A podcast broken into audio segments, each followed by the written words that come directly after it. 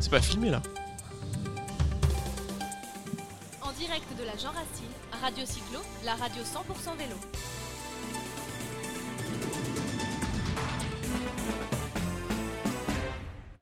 Voilà, en direct de la Jean Racine avec Jean-Baptiste Dufour, l'organisateur en chef. Salut Jean-Baptiste. Salut Jérôme, ça va? On- ouais, ça va. On est dans des conditions, euh, dans des conditions un peu spéciales. On est sur une Jean Racine qui a lieu, c'est déjà ça. Très spécial parce que la dernière fois qu'on s'est vu, c'était il y a un an et demi quand même, alors que normalement les événements on se voit tous les ans. Et, et donc ça fait un petit moment qu'on qu'on t'avait pas vu dans, sur le domaine Saint-Paul et ça, ça nous manquait presque.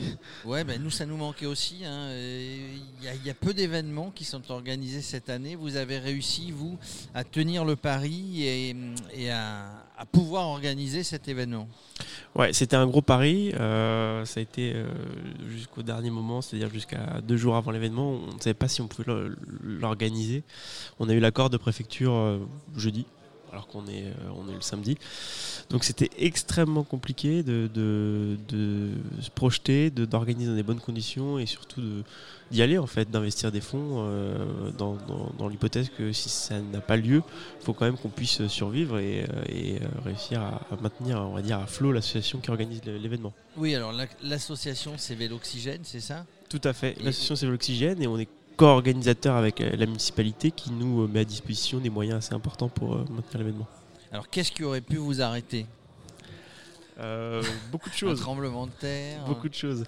Non, non, beaucoup de choses. L'idée, c'était pas de le maintenir à tout prix, l'événement. C'était pas du tout ça. C'était quand même de, de- de respecter les normes sanitaires, de- d'accueillir tout le monde dans des bonnes conditions. Aujourd'hui, on a dû faire des grosses concessions sur les ravitaillements, on a dû faire des grosses concessions sur notre capacité d'accueil, notre animation, notre planning d'animation. Tu as dû le voir, aujourd'hui, il y a quand même beaucoup moins de stands. On a un planning d'animation qui est quasi inexistant. Mais voilà, c'est aussi dans, le- contexte euh, de la crise sanitaire qu'on traverse, on ne peut pas tout mettre en place et on ne peut pas accueillir les gens dans des bonnes conditions en, gardant un programme euh, comme on a fait en 2019 ou en 2018. C'était pas possible. Alors, c'est dommage parce que vous étiez. On s'adapte à la vie, euh, aux contraintes. Vous étiez, euh, vous étiez en constante progression au nombre d'inscrits. Euh, on était arrivé à 5000, peut-être, même plus. L'année dernière, on était arrivé à 5500 euh, présents et euh, 5800 euh, inscrits. Cette année, on est limité à 1200 inscrits jour, donc 2400 sur, le week-end, sachant qu'on va être sur, probablement sur des, des une présence de 1000 personnes jour. Donc on est quand même sur des, des seuils beaucoup plus inférieurs à l'année dernière. Alors, mais, mais ça a lieu. hein. Il y, a- tellement d'événements. Il y a tellement d'événements. Je te vois avec, je te vois fatigué, avec des cernes. Euh, ça fait une semaine que, que, que- j'imagine tu, ne dors pas parce qu'en plus des annonces, il y a trois jours euh, gouvernementales. euh, Jusqu'à hier, on ne savait pas si ça avait lieu finalement. Mm, mm, tout à fait. Alors en fait, on, on a pris la décision de l'organiser début septembre. Donc aujourd'hui, le travail qu'on fait en un an, on a dû le sortir en un mois.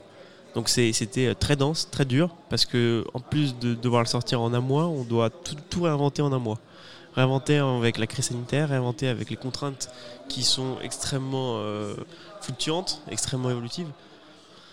Donc ça a été, euh, ça a été dense, mais voilà, on est content d'avoir réussi à avoir proposé quelque chose aux participants qui étaient inscrits sur la première édition d'avril et surtout d'avoir maintenu quelque chose de solidaire avec les, virades de, de l'espoir.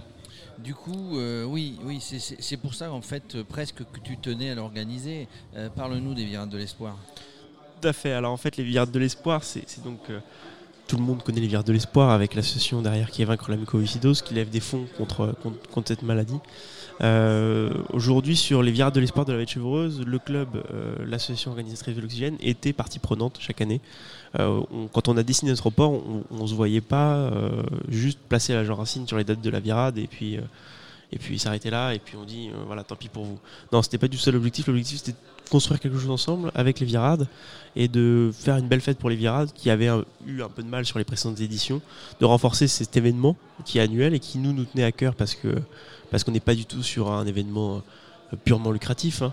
C'est vraiment un événement solidaire et on s'est dit bah finalement dans le contexte c'est important quand même d'avoir des, des- valeurs solidaires euh, dans une crise qui nous touche tous.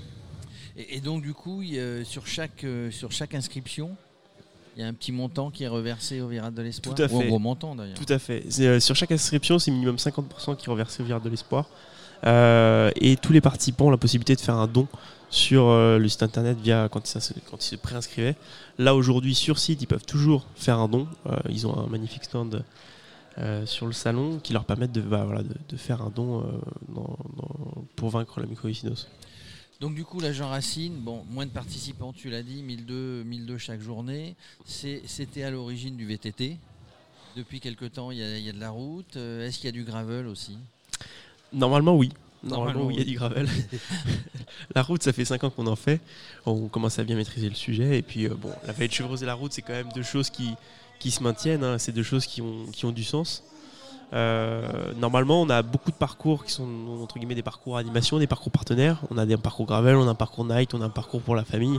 Et tous ces parcours-là, dans le contexte actuel, on n'a pas pu les organiser parce que c'est des parcours qui demandent un peu de plus de travail, qui sont souvent accompagnés d'animations euh, assez intéressantes pour les participants. Et malheureusement, voilà, les contraintes étaient trop euh, difficiles pour euh, maintenir ces parcours. Et du coup, un peu moins de bénévoles cette année. Un peu moins de bénévoles, tout à fait. Euh, c'est aussi un choix pour nous de- de- d'avoir moins de bénévoles. Euh, Aujourd'hui, on, sait que le participant, en s'inscrivant, il accepte entre guillemets le risque euh, qu'il- y a derrière sa, venue. Aujourd'hui, le bénévole, il, adhère aussi à une cause et, on ne voulait pas le surexposer. Donc on est vraiment sur des effectifs bénévoles extrêmement réduits.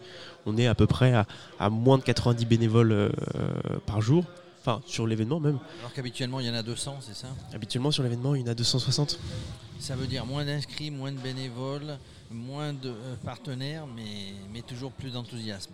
Exactement, et toujours des, toujours des beaux parcours. Et c'était ça le but, c'était aussi de, euh, de pouvoir envoyer des, des passionnés et des débutants sur, des, sur les beaux parcours de la Vallée de Chevreuse. Et parce que ceux-là, ils sont toujours là malgré, malgré la crise qu'on traverse.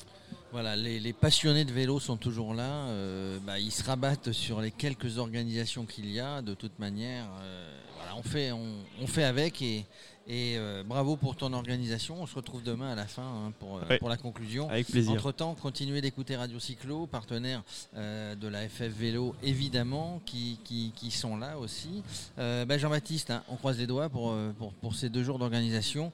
On, on te remercie de nous avoir invités, hein, comme chaque année. Et puis, et puis bonne, bonne Jean Racine. Merci à toi aussi.